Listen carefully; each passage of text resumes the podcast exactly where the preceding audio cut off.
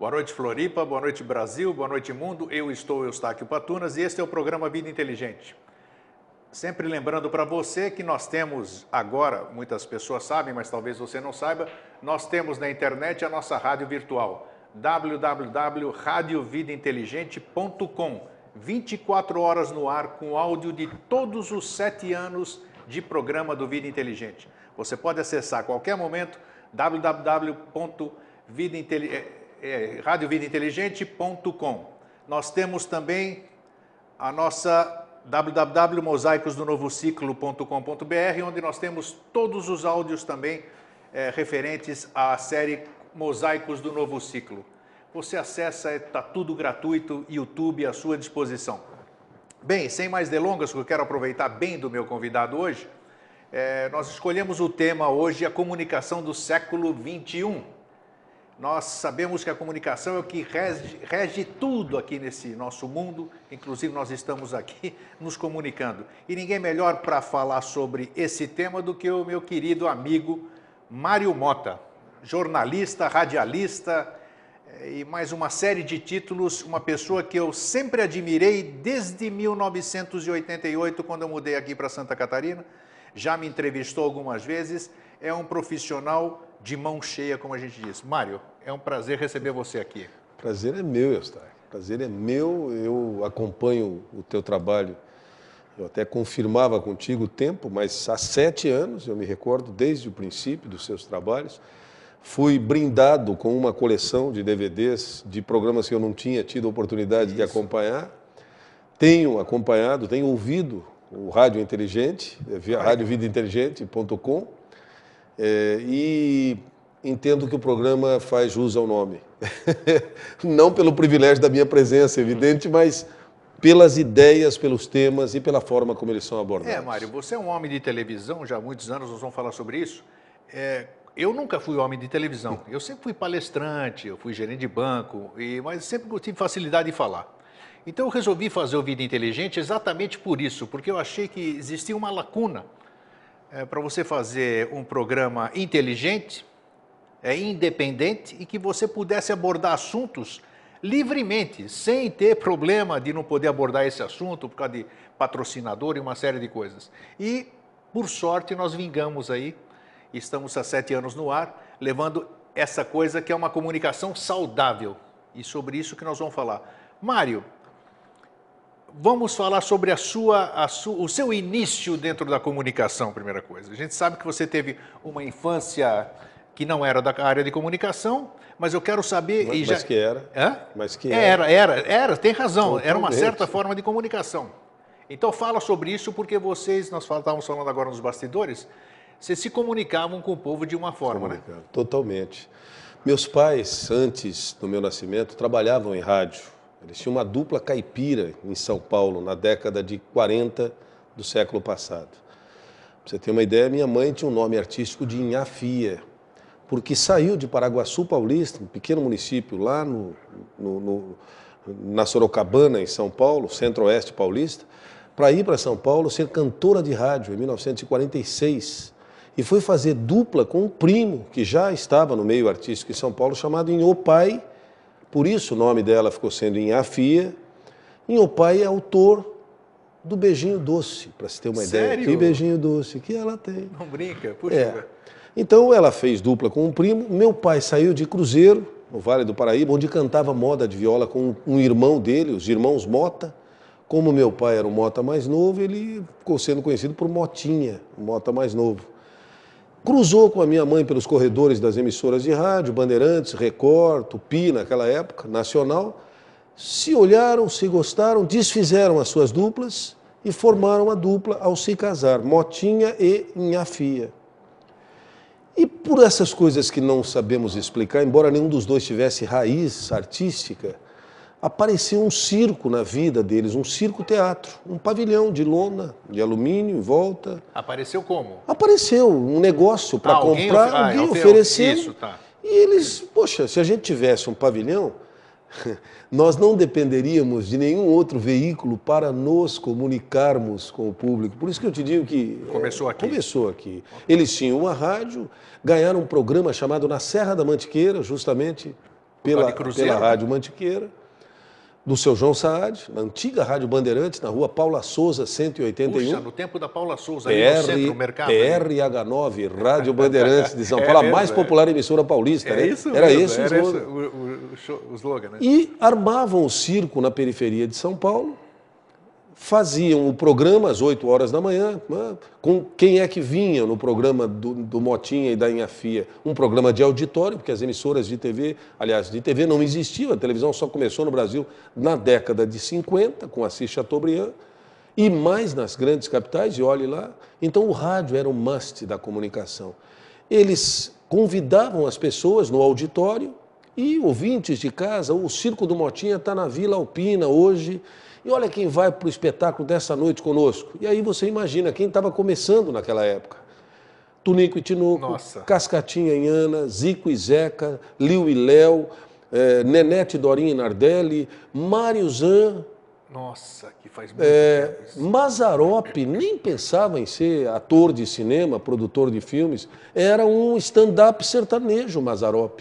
Luiz Gonzaga estava começando com a sua sanfona. Isso é, é, o final da década de 40 início final, da de 50? Exatamente, final da década. Pelos corredores da Rádio Bandeirantes andava um garotinho que tinha vindo de carona de Minas Gerais, chamado Lima Duarte, Puxa tentando vida. fazer radionovela. É, quem anunciava os comerciais era um outro locutor que estava em começo de carreira, chamado Cid Moreira. O Cid Moreira, o velho Cid. Então, é, o circo armado na periferia de São Paulo. Quando estava em Santo André, minha mãe engravidou, tentou duas vezes, eu perdi dois irmãozinhos no parto, pela dificuldade antes da medicina, você? antes de mim. Minha mãe tinha bacia muito pequenininha, ela Sim. era bem pequena, meu papai era grandão. Até que por um intermédio de uma cesariana eu consegui nascer. Mas nasci muito doente e o circo estava em Santo André. E o doutor Kamal Yasbeck, que trabalhava na Beneficência Portuguesa, que foi quem fez o parto, o meu parto, disse aos meus pais que eu não vingaria, a gente usava essa é, expressão é, vingar, exatamente. que eu nasci muito doente. E, mas por quê? Porque o clima de São Paulo, juro para vocês que São Paulo já teve clima uma vez. É verdade. São Paulo já teve clima. A gente sabia quando seria inverno, e, é, outono, e era, e era assim semelhante a Curitiba. A gente não se dá conta, mas São Paulo também é no alto. É verdade. Você sai de Santos e sobe a serra, sobe a serra. como Curitiba. Você sai de Paranaguá e sobe a serra. E tinha a famosa garoa paulista no final da tarde. Por que demônios da garoa? Isso. Por isso, é, São Paulo tinha. E o doutor Kamal disse: olha, se vocês quiserem que o menino vingue, vocês têm que ir para um lugar mais quente, clima mais estável. Meus papais pediram demissão da Rádio Bandeirantes para o seu João Saad, em prol do primeiro filho pegaram um circo e nós fomos para o interior de São Paulo viver em circo. E aí eu vivi até os 14 para 15 anos em circo. O que, vocês apresentavam no circo? Nós tínhamos um repertório de 60 dramas do Teatro Nacional, comédias, melodramas, esquetes. Quem é que compunha isso? Era de... é, nós tínhamos. Minha mãe conseguiu. Eram... Minha mãe conseguiu trazer para junto da, dela no circo mais três irmãs e dois irmãos. Então, o fundo do circo Motinha em Afia, era esse o nome, Circo Teatro Motinha em Afia, era um circo, o fundo do circo era um, era um fundo de circo familiar. Eram cinco, seis famílias. E passavam isso para o público? E passavam isso. Dramas do cotidiano? Sim, dramas do cotidiano. Nossa Mãe Honrarás, Mestiça, O Céu Uniu Dois Corações, que recentemente o Teatro Sim Porque Não montou no TAC. Aqui? Puxa. Aqui, a questão de dois anos. Enfeitou o TAC como se fosse um, um circo, teatro. E me convidaram para ir assistir. Puxa Você imagina a minha emoção? Eu imagino, claro. Eu, eu me lembro das falas. E, e, antes que eles dissessem no palco, eu, na segunda filha, eu dizia vai tudo maravilhosamente bem, que era a fala do E eles vilão. foram fiéis ao foram texto? Foram fiéis ao texto, totalmente. Esse texto, inclusive, é de Antenor Pimenta, se não me engano. A, a esposa do Vicente Celestino chamava-se Gilda de Abreu. Vicente Celestino, Vicente Celestino escreveu Ébrio, escreveu é, Coração Materno, que era uma música que ele cantava também, que parecia uma ópera. Vicente Celestino fazia shows. E esta relação dos meus pais com esse grupo todo de artistas prosseguiu no circo. Porque nós saímos do rádio de São Paulo, meus pais saíram, mas a amizade continuou. Então, fim de semana, onde nós estávamos pelo interior, tinha sempre um grande show vindo de São Paulo. O Cascatinha em Ana, para você ter uma ideia, são padrinhos, eram padrinhos, porque os dois faleceram, eram padrinhos de batismo do meu irmão, Gilberto Mota, que hoje é repórter da, FECO, da FECOAGro, que é jornalista também, também, trabalhou conosco na RBS, no Globo Rural, e hoje faz os programas da FECOAGro no canal Rural. Eram padrinhos de batismo Trabalho do, no canal do, Cascatinha, do Cascatinha e assim, quando, quando, acabou, quando é que começou, quando é que começou a declinar, vamos dizer, a parte do teatro e quando que você Olha, começou a alçar voo dentro da área da comunicação? No, o, nosso efetivamente? o nosso espetáculo tinha duas partes. A primeira parte era, é, e era, era um espetáculo diferenciado de segunda a sexta e sábado e domingo diferente. Então, de segunda a sexta-feira... Vocês trabalhavam todos os dias? Todos os dias, todos os dias. Tinha que trabalhar, porque você não contava com o tempo. Se chovesse, apesar de a gente ter, ter, lona, um, ter né? um, uma lona. Era uma lona produzida por nós mesmos. Puxa. Nós, inclusive, encerávamos. Papai comprava nas casas pernambucanas, na E eram só vocês três? Ou tinha mais gente?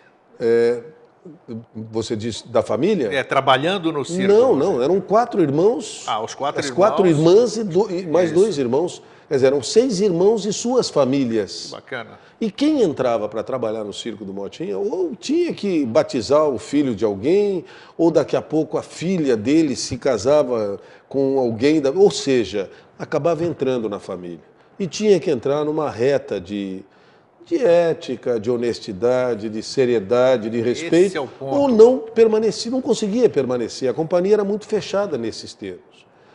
Tanto que eu digo que a maior herança que meus pais me deixaram não foi material, foi o vínculo impressionantemente forte que ainda hoje.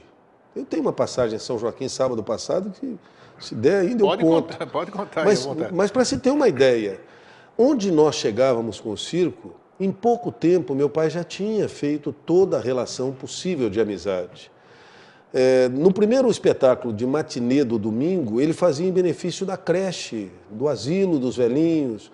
É, e daqui a pouquinho a cidade é, tomava o circo como se fosse algo dela, um patrimônio cultural, porque era assim que a cultura se, se, se espalhava pelo Brasil, através dos circos, circos teatros, ou das pequenas emissoras de rádio, que começaram a existir nas pequenas cidades quase todas com um pequeno auditório, 30, 40 lugares, com programas de calouros, é, é com radionovelas produzidas até... Com aquele serviço de utilidade, utilidade pública maravilhoso, pública, né? não tenha dúvida. É, eu me lembro, e, e, eventualmente, na própria CBN Diário, muitas vezes o, o, o meu ouvinte, o meu ouvinte internauta, percebe claramente que volta a minha raiz quando, por exemplo, nós não temos mais a tradicional Dem, dem, dem. Nota de falecimento. É, a família de fulano de tal, consternada, noticia o seu falecimento ocorrido ontem. Então, nós não temos mais não isso. Não tem mais isso, tem razão. Mudou Mas tudo. eu não deixo de informar a comunidade que o Zequinha lá da costeira do Pirajeito Bahia morreu. Uma nova e quem forma... era o Zequinha? Claro, e quem era o Zequinha? O Zequinha era aquele senhor que tirava a garotada da rua, lembra? Que montava o time de futebol ali, que conseguiu salvar um monte de jovem das drogas e tal. Pois é, ele está sendo velado lá na capela tal. Então, sabe, isso é coisa do rádio antigo, mas que não dá para perder, porque o rádio tem essa responsabilidade de comunicação. Bom, para encurtar, eu vivi no palco essa comunicação com o público. Com quatro anos de idade, eu ganhei uma sanfoninha de quatro baixos da Ering, presente de Natal. Ganhei a sanfonia e comecei a tocar qualquer coisa que pediam. Cerejeira rosa, saudades Auto, de Natal. Autodidata, autodidata assim, de ouvido. de ouvido. De ouvido. Eu comecei a tocar. Meu pai percebeu isso, pegou o violão, começou a me acompanhar e pronto, eu ganhei um número no show que era a segunda parte do espetáculo. Nós tínhamos um show musical, onde o pai e a mãe aproveitavam o nome que tinham cantavam as emboladas, era uma dupla sertaneja humorística, engraçada, né? Vestiam de caipira mesmo. Minhas tias cantavam baião, outra cantava tangos, enfim, nós tínhamos, tinha um regional. Então era um espetáculo variado, tinha um drama ou uma comédia que abria o espetáculo, e na segunda parte um show radiofônico com cantores e cantoras da companhia. Ah, que bacana. Né? E Motinha e a filha, vai por aí. E o menino Marinho, que acabou virando uma atração para o circo, porque eu não conseguia alcançar o microfone, tinha que subir numa cadeira para poder tocar. E as pessoas na arquibancada disseram, toca aí, saudades do Matão, tristeza do Jeca tal. E eu, o regional acompanhava e eu, qualquer coisa que pediam, eu tocava.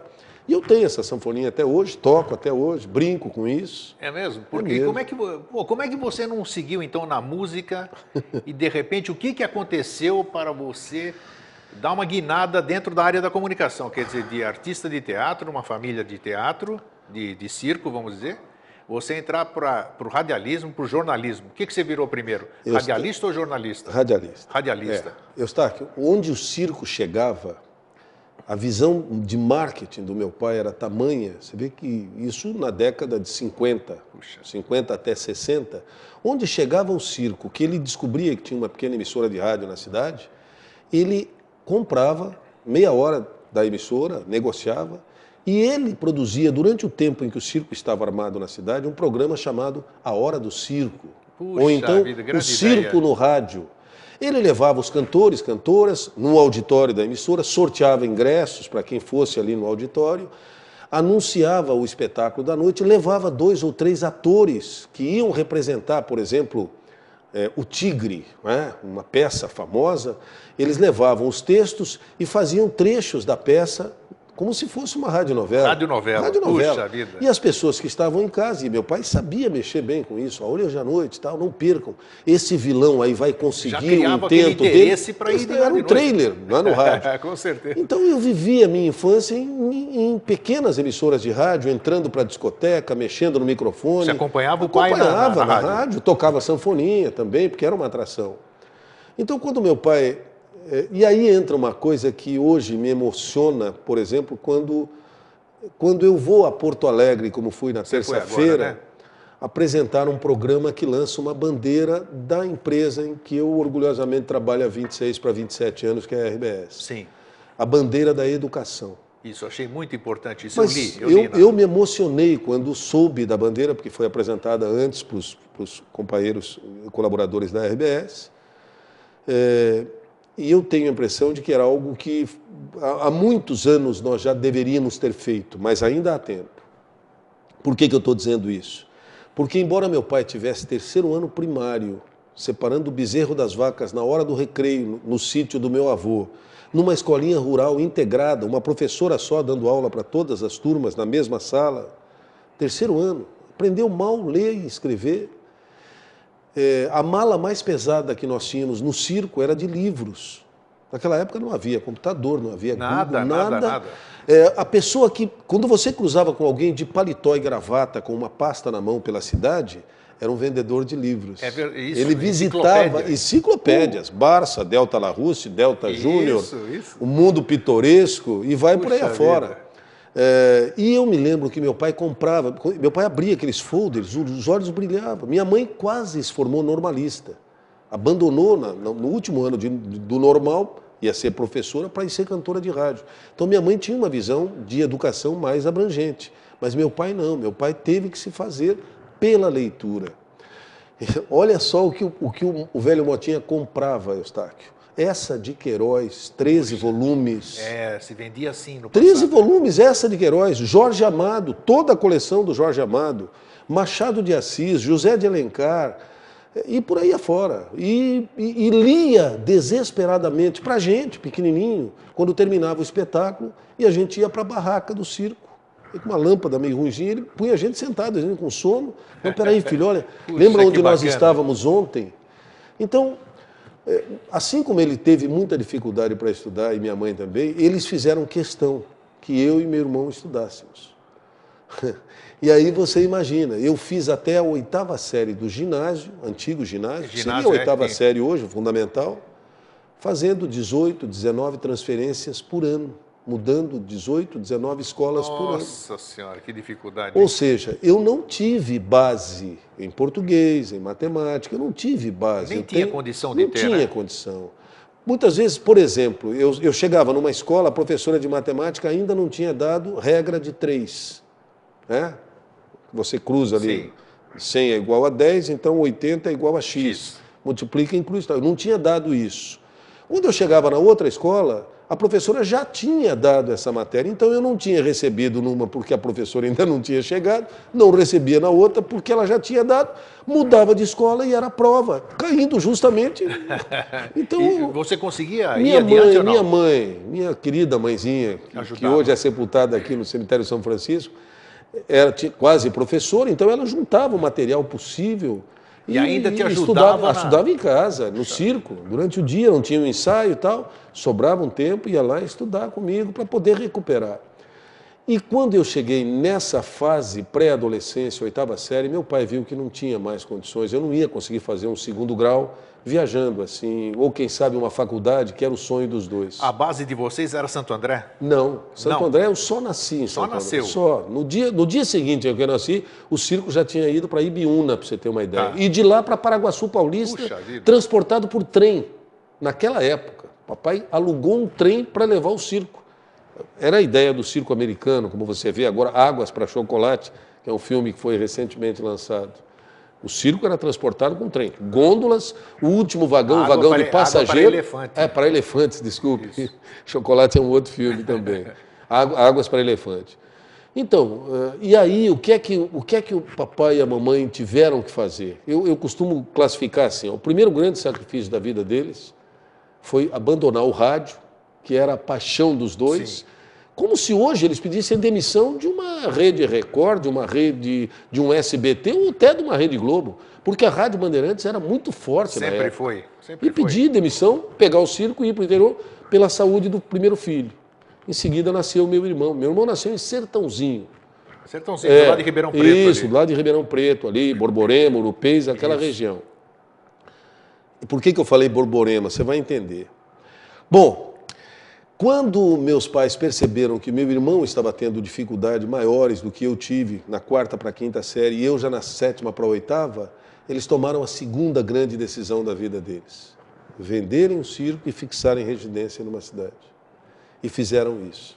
Venderam o circo para um tio, ele continuou mais um tempo, mas como o papai e a mamãe eram os, os mourões da coisa, eram as, as, estacas de concreto. Mas aquilo não era fonte de renda da família? Era também? fonte de renda, mas ele comprou um pequeno hotel numa cidade chamada Tupã, ah, pertinho Tupã. de Marília. Sim. Quem conhece São Paulo, você tem um triângulo, né? Marília, Presidente Prudente, Araçatuba. Tupã fica bem no meio. Bem no meio, isso. Centro-Oeste paulista.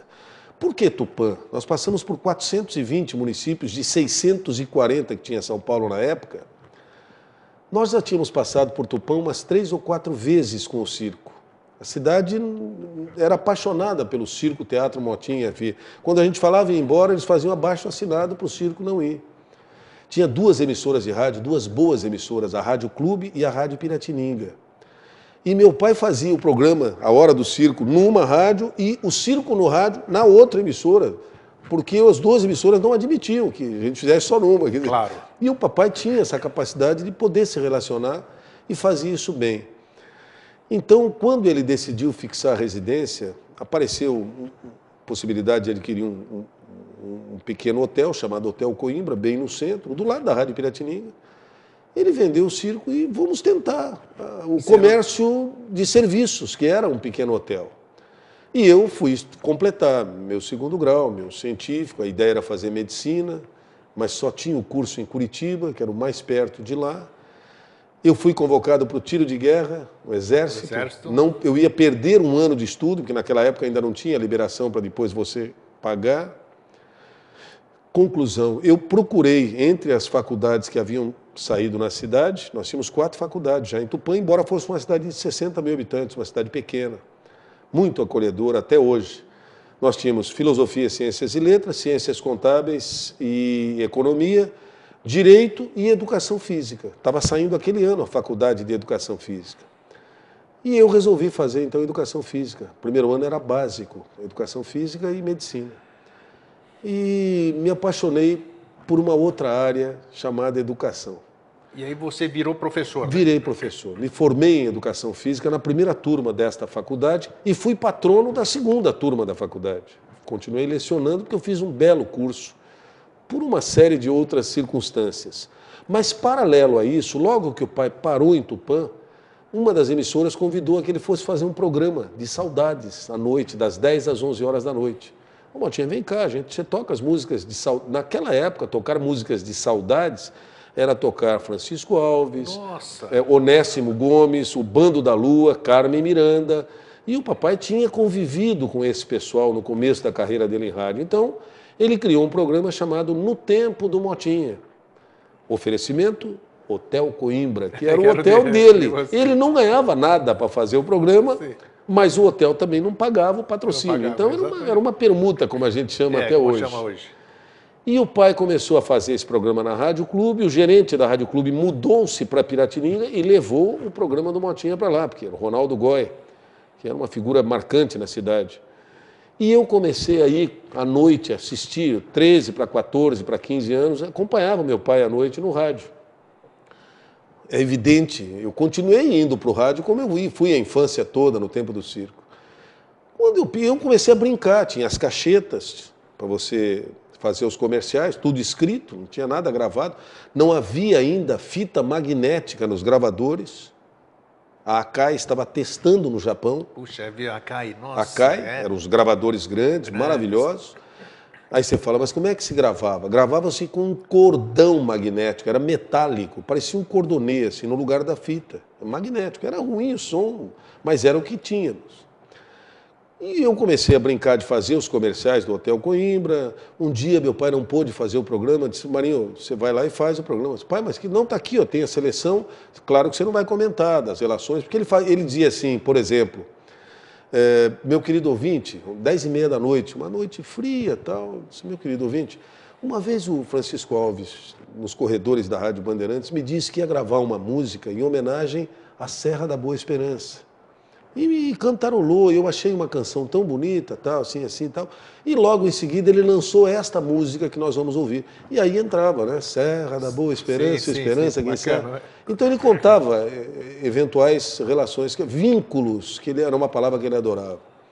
Quando eu dei por mim, eu tinha feito um teste na rádio e estava contratado como locutor, ainda com a voz de tacara, taquarinha é isso, rachado, tá, tá trocando. Passar, né? Adolescente para adulto. Então eu comecei em rádio numa emissora relativamente pequena, já, já muito bem montadinha, pequenininha, Lá mas Tupã. muito Tupã, Rádio Piratininga. Eu tive a oportunidade de aprender tudo que uma pequena emissora de rádio proporciona. Dizer, um dia o discotecário não pôde ir. Marinho, você não faz a, a, seleção musical? Pô, ia lá, ouvia os discos, escolhia a melhor faixa que ainda batia na máquina direitinho o nome, o compositor tal, para o rapaz apresentar. Aí o locutor sertanejo um dia não vai, disse, Mário, puxa, sei que mora, eu morava do lado da rádio, corre aqui porque o compadre Geraldão teve uma, um acidente aí não pôde vir. Lá vai eu, disse, oh, vamos lá, tocar um modão chonado aí, vamos lá. Silveira e Barrinho, eu conhecia bem, né? Tinha convivido com esse pessoal.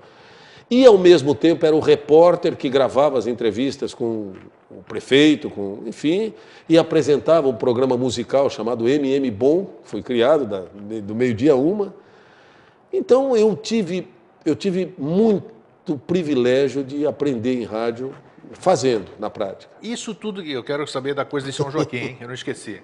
Isso tudo que você está me contando agora é, é sobre comunicação. Sou. Essa comunicação que você está contando aqui para o nosso público, telespectador, ela existe ainda hoje? Esse tipo que você viveu e reviveu aqui, e eu também com você, porque nós temos a mesma idade, né? E eu me lembro isso aqui meu pai me levava, hoje que não acontece, todos os domingos nós íamos no Teatro Municipal lá em São Paulo. Sim, sim. E assistíamos aqueles concertos, aquela coisa maravilhosa. Meu pai fazia questão de me colocar para as coisas boas da vida, isso. Eu quero saber se isso hoje ainda existe. Este tipo de comunicação, ele existe hoje? Sobrevive? É, são duas perguntas, né? Se ele existe Isso ou se ele sobrevive. sobrevive exatamente. É, e é evidente, se ele, se ele continua existindo é porque ele sobreviveu. Eu imagino que ele sobreviveu adaptando-se a uma nova linguagem. Como eu acabei de contar a história da nota de falecimento, por exemplo, de uma emissora de rádio. Nós tivemos, inclusive, um gerente que dizia, disse, não, não, nota de falecimento nós não damos, não é nosso perfil. E eu, meu Deus, mas como não é nosso perfil? A emissora é uma concessão, nós temos uma responsabilidade informação. de comunicação, de informação, por que não dar? Acho uma forma de, de dar esta informação, mas precisamos dar. É, nós ainda teimosamente temos pessoas que continuam fazendo esse tipo de comunicação. Rolando Boldrin, por exemplo, continua com o Senhor Brasil na TV Cultura, mas é uma emissora é, é, estatal, né, da Fundação Padre Anchieta de São Paulo. Inesita Barroso tem o seu Viola Minha Viola, quantos anos? É, mas independente de existir ou não, eu só queria fazer uma lembrança. Os grandes nomes da televisão brasileira, em todos esses tempos, e eu diria quase que ainda hoje, são frutos dessa comunicação. Joelmir Betting começou como repórter de campo, antes de ser analista econômico da melhor espécie. Faustão era Isso. repórter de futebol, de futebol, na rádio Menina de Marília e por ali afora. Futebol mesmo. É. É, e você vai começar a procurar. É, Elizabeth Savala, que é uma das grandes atrizes, atrizes da Globo, tá na novela Chocolate com Pimenta à tarde, é da família Savala. Família Savala era dona de um dos maiores pavilhões teatrais do Brasil, Pavilhão Savala. Qual era a diferença do circo para o pavilhão? O pavilhão era no formato de um teatro. Era igualzinho o circo, mas era o formato de um teatro.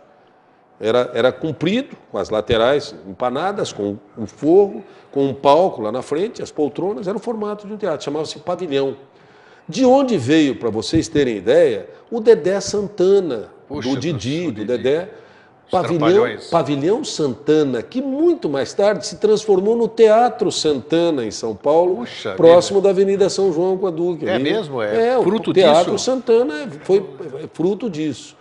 Então, se você começar a buscar na televisão brasileira, na própria Rede Globo, os grandes nomes do teatro, muitos deles começaram em circo. É, isso é verdade. E circo é teatro. Isso.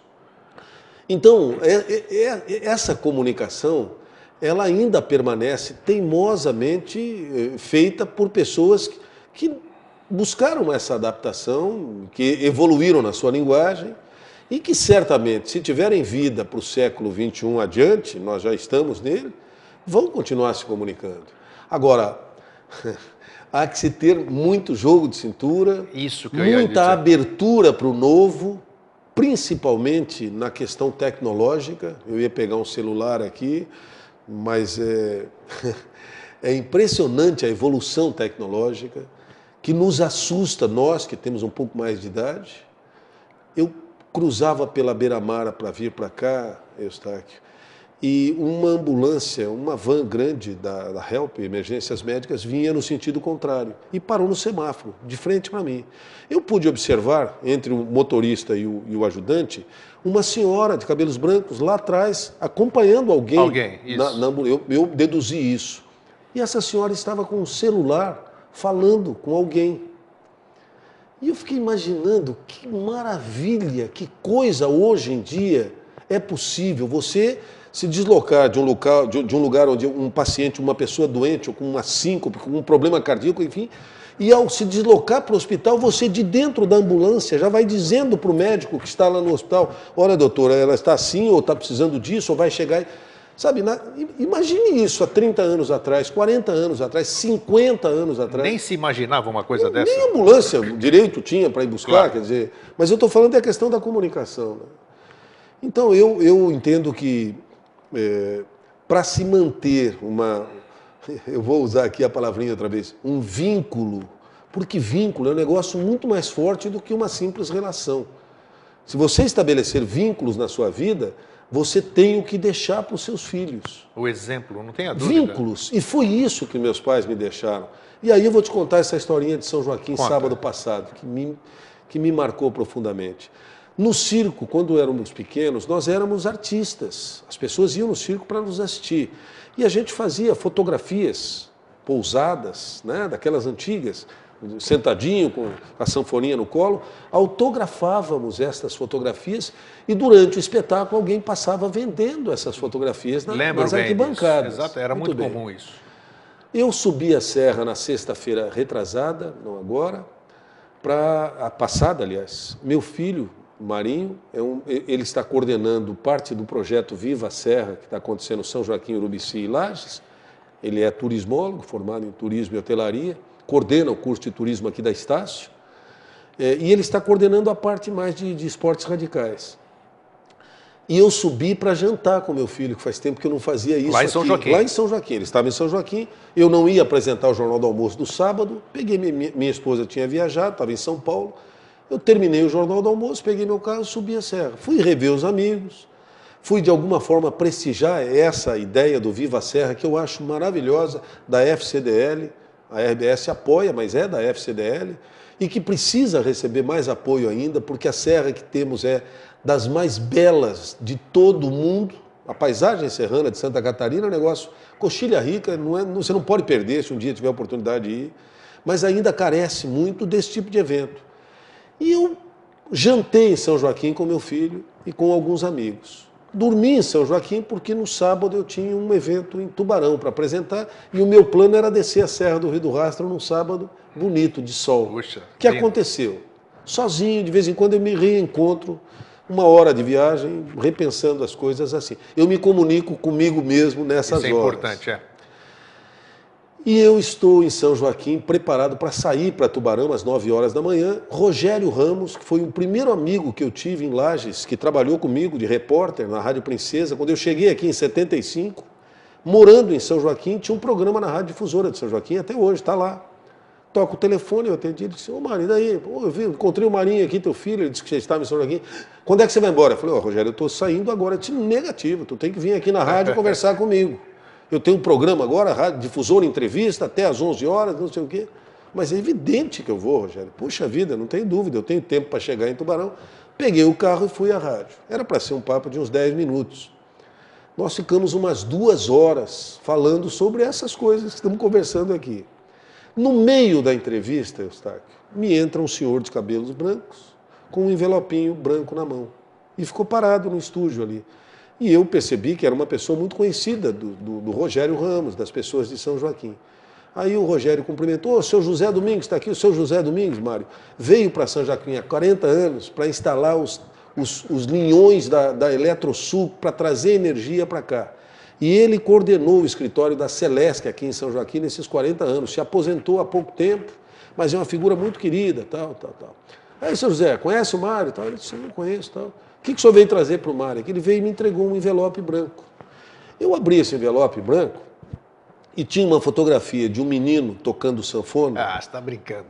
autografada com os seguintes termos. A senhorita Magali com um abraço do Marinho.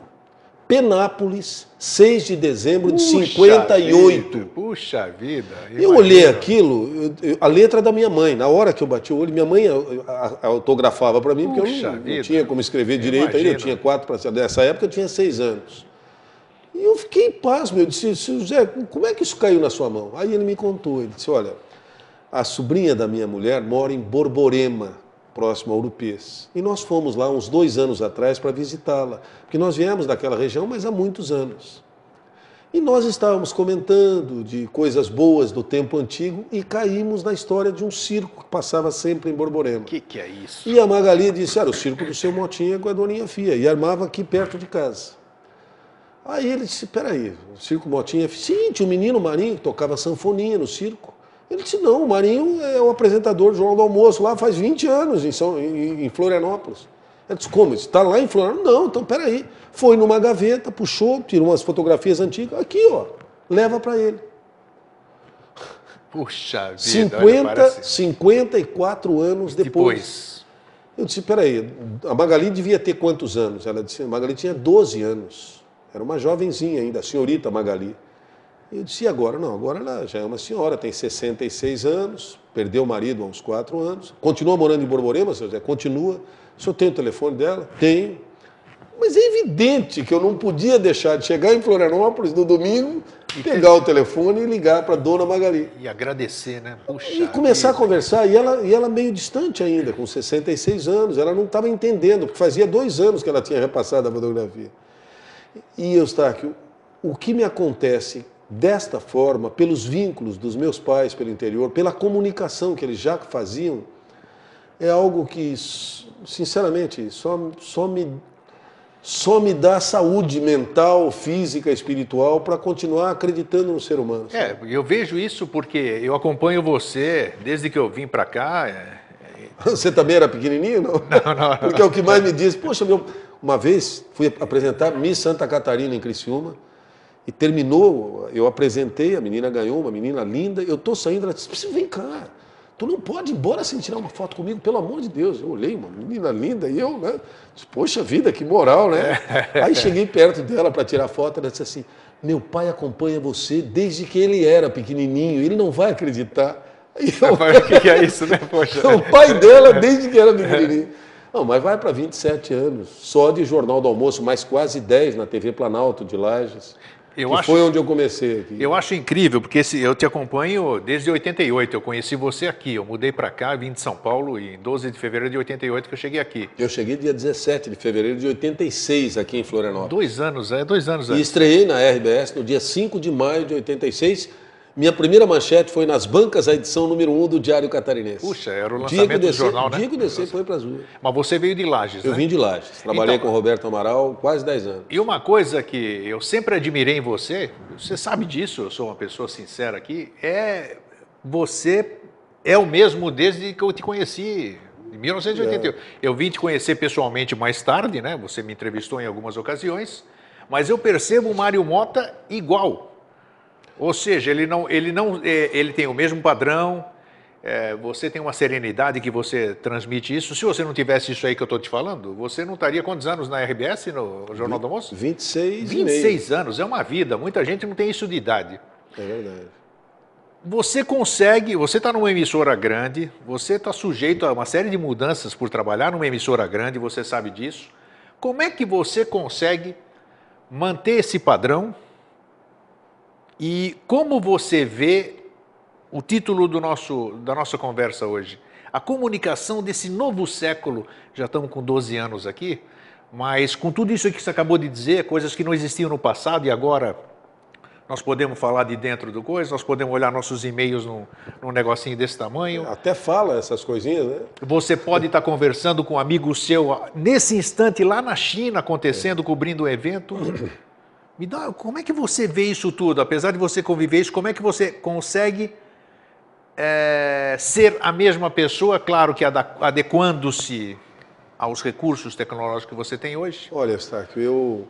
Você pegou, eu não sei se eu, eu fui claro sim, não, na minha não, questão. Foi claríssimo. Eu, eu, e talvez você tenha respondido um pouco antes. Eu tenho a impressão de que a única, a única alternativa que nós temos de continuar continuarmos sendo é, é, acreditados é continuarmos sendo nós mesmos. Não há alternativa para isso. Porque a parte técnica de uma comunicação, como eu me dirijo para a câmera, como eu me comporto, porque nós temos várias linguagens, não é só a verbal. Isso. O olhar, Postural, a né? postura, é, né, a careta que se faz, quando se gosta ou quando não se gosta, quer dizer, o sorriso é, você percebe que é natural, que é espontâneo ou que não é, ou que é interpretado, né? É, é, eles brincam, quando, hoje quando o jogador cai no campo, o pessoal da Sport TV diz, olha, vai ganhar o troféu Alberto Roberto, porque ele interpretou uma queda, né? O cara do trejeito, porque o Roberto, é. Alberto Roberto, é verdade. Chico Anísio era maravilhoso. Então, ao par de você estar aberto às novas tecnologias, isso é, é talvez o primeiro princípio de você continuar vivo, entre aspas, na comunicação, seja ela de agora, do final do século XXI, do próximo, porque as pessoas vão continuar sendo pessoas, os seres humanos vão continuar sendo seres humanos, e infelizmente talvez não evoluam tanto quanto provocam a evolução da, da tecnologia. O ser humano precisa evoluir também, mais do que evolui. Sabe? Na compreensão, por exemplo, de que talvez não devesse nunca mais existir guerras. Essa história de que, não, a gente faz a guerra para manter a paz. Não tem cabimento um negócio desse. Eu, estava, eu não me lembro, você ter ideia, de ter brigado quando eu era criança. E vou te dizer porque eu, eu, eu, às vezes eu volto um pouco no tempo e tento entender isso. É, eu chegava numa cidade com um circo pequenininho e fazia um monte de amiguinhos na mesma hora. Todo mundo queria ser amigo do filho do dono do circo, nem que fosse para entrar de graça no espetáculo. Né? E era uma simpatia, porque todo mundo era, era um referencial, era um artista, olha aí o Marinho e tal. Eu ia para uma escola, daqui a pouquinho todo mundo já era meu amiguinho, tá bom. Quando começava a descobrir um pouquinho, sabe, do outro lado das pessoas, dos amiguinhos, tal, a ranzinice de um, tal, o circo ia embora. Quer dizer, você não tinha não tempo. Não dava tempo de conhecer profundamente as pessoas, tá? Tudo bem. Ou então, isso me obrigou a aprender a agilizar no conhecimento das pessoas. Eu tinha que conhecer rapidamente, porque o circo ia embora logo. E eu tinha que definir claramente quem ia ser meu amigo mais tarde ou não, porque não tinha alternativa. O circo saía daqui e ia para Tijucas. Como Tijucas ainda era pertinho, os meus amiguinhos daqui, os pais levavam a Tijucas ainda para continuar a relação de amizade. Enquanto isso, eu estava fazendo novos amiguinhos lá em Tijucas. Vamos supor que fosse aqui em Santa Catarina. O circo saía de Tijucas e ia para Canelinha. O pessoal daqui já era mais distante para ir a Canelinha, mas o pessoal de Tijucas começava a ir. Daqui um ano, dois anos, eu tinha dado a volta no estado e voltava a Florianópolis, por exemplo. As pessoas daqui vibravam quando voltava o circo do Motinho, porque era uma alegria, o circo era. A minha infância talvez tenha sido uma das coisas mais alegres que eu posso imaginar para uma criança. Na época não havia, é, não havia a promotoria da infância e da adolescência. Isso. Então eu podia, entre aspas, ter uma responsabilidade de trabalhar com quatro anos de idade todas as noites. Eventualmente, um juiz de menor, às é, vezes, só, questionava. Só era, comissário de menores, comissário. às vezes questionava. Mas quando ele ia para o fundo do circo, via que meus pais tinham uma postura que não era de aproveitamento comercial do menino, não era. O dia que eu não estava eh, cansado, eu estou com sono, então vai dormir, querido. Eu vou tentar justificar frente ao público, que as pessoas iam para assistir. Quando percebiam que eu fazia aquilo porque eu gostava de fazer, não tinha problemas maiores na época. Então, é, esta ideia de você continuar sendo você mesmo, eu costumo dizer que maior, o maior elogio que alguém me dá, e eu tomo como um grande elogio, tomo como um privilégio, é justamente o que você acabou de dizer, Stark.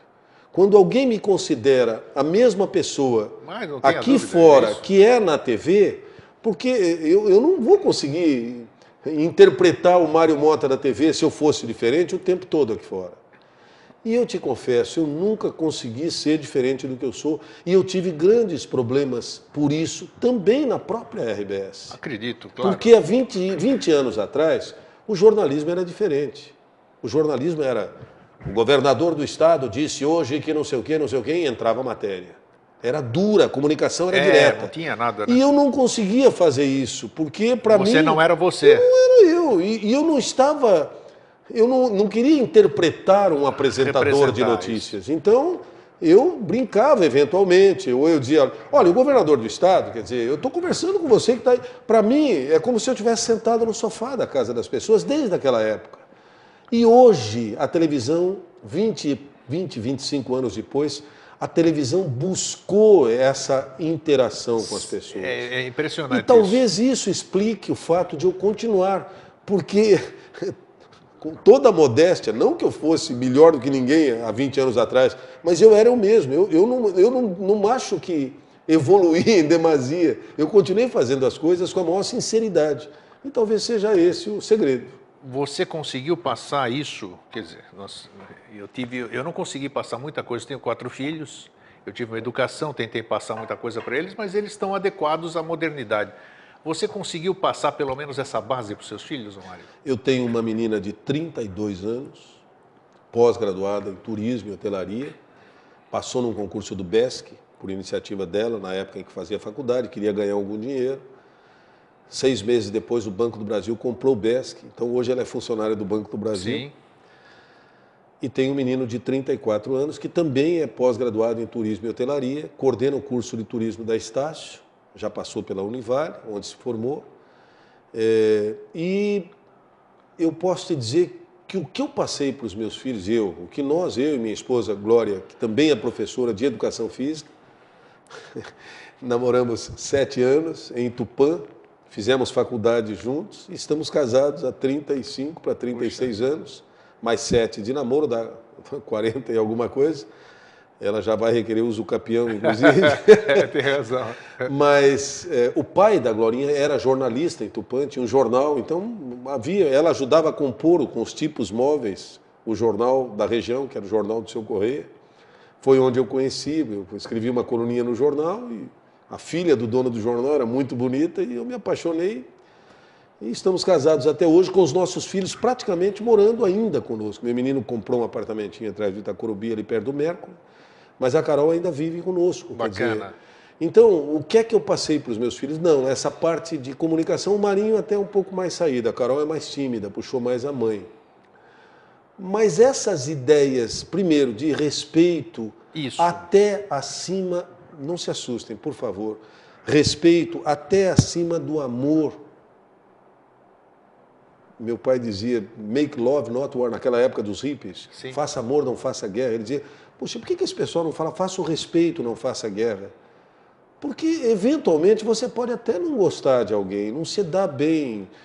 Você não tem motivo, mas às vezes tem uma antipatia. Daí, mas você não tem o direito de desrespeitar nem mesmo as pessoas que você não tem amor, como dizem. Então, o respeito acima de qualquer outra coisa. A humildade, que eu acho que é algo que ninguém é melhor que ninguém. Nós temos que agradecer diariamente tudo que nos é ofertado por mais que você imagine que conquistou, tenha certeza de que de alguma forma isso veio para você. Acredito muito na lei da ação e da, e da reação. reação. Eu acredito demais nela.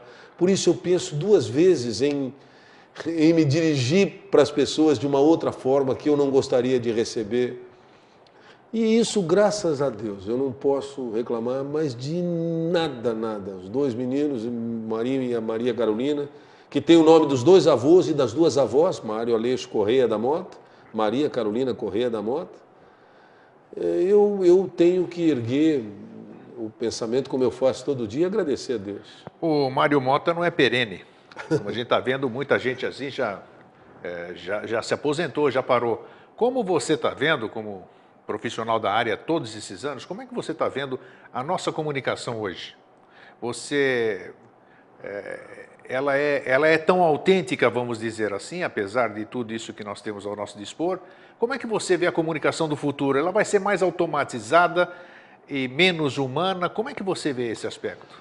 Você vê, desculpe só, mas é, você faz sucesso na RBS, por isso você está lá ainda, lá no Jornal do Almoço, porque você é isso que você falou agora há pouco. E muita gente cativa por ser exatamente assim. Agora, até quando? isso vai ser mantido? Ou os profissionais que estão vindo atrás de você, você acha que eles vão dar sessão de continuismo nisso? Eustáquio, eu, eu tenho a impressão de que a minha permanência esse ano, esses anos todos na RBS, elas aconteceram talvez por aquilo que eu te disse, de, de que a minha forma de comunicação há 20 anos atrás, ela era diferente das, da época e por algum motivo, os meus diretores foram me mantendo. A RBS trabalha muito em cima de pesquisas, é uma empresa grande e que claro. sabe como fazer isso. Claro. Então é evidente que eu tinha uma resposta positiva e tive uma resposta positiva todos esses anos, que por algum modo me seguraram durante um período em que talvez eu não me comunicasse como todo mundo se comunicava. Era algo diferente, meio estranho até, né? meio conversado. Coisa que hoje, como eu disse, a grande maioria dos jornais, Bom Dia Santa Catarina, Bom Dia Brasil, Jornal Hoje, Jornal Nacional, William Bonner e a Patrícia Poeta hoje conversam de uma forma que não acontecia, não só na Globo, mas em todas as Exato, e vocês têm um teleprompter ali. Tem, tem um teleprompter. Então como é que você consegue? Você então, tem que ter então, muita jogo de cintura, né, pô? Você vai pegando a experiência, quer dizer... Pra eu, você ler eu, e ser você também, fora e, daquela leitura. E incluir, e incluir de algum Isso. modo algumas coisas, alguns pitacos que te, que te garantam não Muita é fácil, gente não, não é crê que eu siga teleprompter, por é, exemplo. porque parece embora, que você não embora segue. siga. Mas, por exemplo, o menino que hoje cuida do teleprompter, que é um músico, toca nos barzinhos, um grande guri, ele, ele hoje ele, com, ele sabe exatamente se comunicar conosco também. Ele percebe claramente quando eu vou fugir do teleprompter para fazer uma observação e conversar com a Lane ou com a Karen e voltar para né? segura. É, quando eu volto, aí, claro. que eu retomei o texto, ele toca outra vez. Bacana isso, é.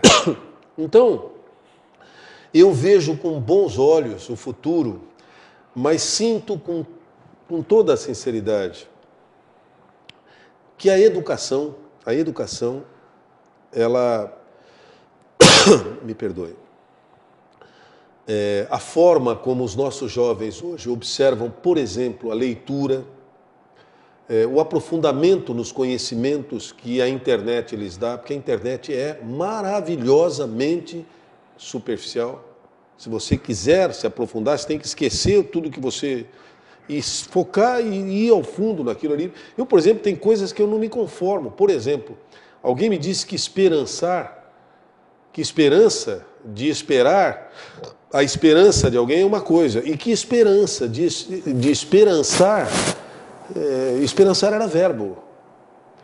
E eu não me conformei, enquanto eu não fui atrás, e é verdade. É um verbo. Esperança de esperar é uma coisa, você está na esperança ali, sentado. Agora, esperança é essa que a gente fala, que é a última que morre, e você tem esperança que algo aconteça, essa é verbo. Eu esperanço, tu esperanças, ele esperança, nós esperançamos, vós esperançais, eles esperançam. E verbo é sinônimo de ação. Portanto, esperança, essa que a gente fala, não pode ser sentar e ficar parado. É verbo, é ação. Você bem tem lembrado, que ir ao encontro lembrado, das coisas. bem lembrado. Então, esse tipo de etimologia, eu não consigo me acalmar enquanto eu não descubro alguma coisa nova Isso, isso é maravilhoso. diariamente e, e, e não me conformo de não dividir com as pessoas. Sabe? Porque eu acho que quanto mais você divide, mais você multiplica. É o contrário da matemática. Mas sempre vai precisar do ser humano para fazer a comunicação. Até para apertar o botão, se alguma máquina dessas, amanhã ou depois, eh, pudesse comunicar por conta própria. Eu acho que o ser humano é muito inteligente para chegar a esse ponto.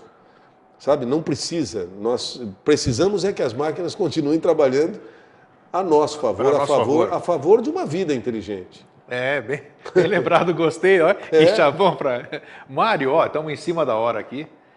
É, viu como é gostoso conversar Maravilha. uma hora aqui, né? E, e- e é bom conversar com gente, com gente que viveu aquilo que fala. Isso é muito importante. Rapaz, A tua história é pai muito tinha, Meu pai bonita. tinha uma frase que dizia assim: você tem que. Não é para mim que eu estou dizendo, mas Claro, é- meu pai compartilhar, dizia, vamos meu pai dizia, meu filho, você tem que respeitar quem tem histórias para contar, histórias vividas. Tudo bem. Eu fui trabalhar em Lages com o Roberto Amaral. O pai do Roberto Amaral é um paulista que foi para Lages, montou um alto-falante na Praça Joca Neves, conseguiu uma emissora de rádio que é a Rádio Clube e mais tarde a TV, TV Planalto. Eu não trabalhei com o seu Jofre. O seu Jofre morreu em março, eu fui para a Rádio Clube logo em seguida com o Roberto Amaral, porque eu trabalhava na Rádio Princesa quando eu cheguei em Lages. Mas eu ouvi pelo menos umas duas ou três vezes o seu Carlos Jofre do Amaral falar a mesma coisa. A gente tem que respeitar quem tem histórias para contar. Muito bem. Em 86, março de 86, morreu Maurício Sirotsky sobrinho. Logo em seguida eu fui trabalhar na RBS. Puxa. São coincidências. Tanto que quando morreu Roberto Marinho, eu achei que eu ia para a Globo. Olha aí, só faltava isso É mesmo. brincadeira. Mas por que, que eu disse? Porque o seu Roberto, o seu Maurício Sirotsky sobrinho, pela palavra do Nelson, do Pedro, dizia exatamente essa mesma frase. A mesma coisa? A gente tem que. Eu escutei falar e falei, Tá. "Pô, meu pai disse, tá certo que deve ser coisa dos antigos. Mas os três que, que me deram, que me nortearam comunicação, por exemplo, diziam a mesma coisa. A gente tem que respeitar quem tem história para contar. E olha o verbo aí, ó, respeitar, outra vez. Tá vendo aí? Então, a gente tem que respeitar quem tem história para contar. Tá aqui, por isso que eu tenho um grande respeito por você, Mário. Obrigado. Fiquei muito feliz de você ter vindo aqui. Tenho certeza que meu público telespectador também. E eu deixo com você a tua, as tuas considerações finais assim. E deixo aqui o meu fraterno abraço e um feliz sempre. Eu quero, em primeiro lugar, parabenizar a TV Floripa por manter esse espaço e por continuar produzindo vida inteligente. Serginho Grosma tem, uma, tem, É, uma- tem essa- um, um jargão, vida inteligente na madrugada. madrugada, e isso. E é interessante, porque é um programa feito com a autenticidade das pessoas que vão lá. Olha quantos E o anos que próprio o Serginho está lá, né? Então, eu queria. Eu queria não, eu quero, eu quero não, eu vou agradecer ao Eustáquio, a todos vocês aqui, nossos companheiros da área técnica, câmeras, a toda a equipe de direção da, da TV Floripa por, por permitir que eu tivesse mais um veículo para me comunicar com as pessoas. E que a comunicação do século XXI, que nós estamos começando, possa ser tão verdadeira quanto o sentimento das pessoas, por si, por mim, pelo Eustáquio, enfim, pelas outras pessoas. Porque o Einstein dizia uma coisa maravilhosa, escreveu inclusive: difícil não é ser bom, Difícil é ser justo. E se você for justo, você está sendo bom. Mas nem sempre sendo só bom, você consegue ser justo, às vezes consigo mesmo. E a gente tem que buscar a justiça, o respeito e o carinho pelo próximo. Um beijo no coração de todo mundo e vamos fazer uma ótima noite, uma ótima sequência de noite. Obrigado, viu, gente?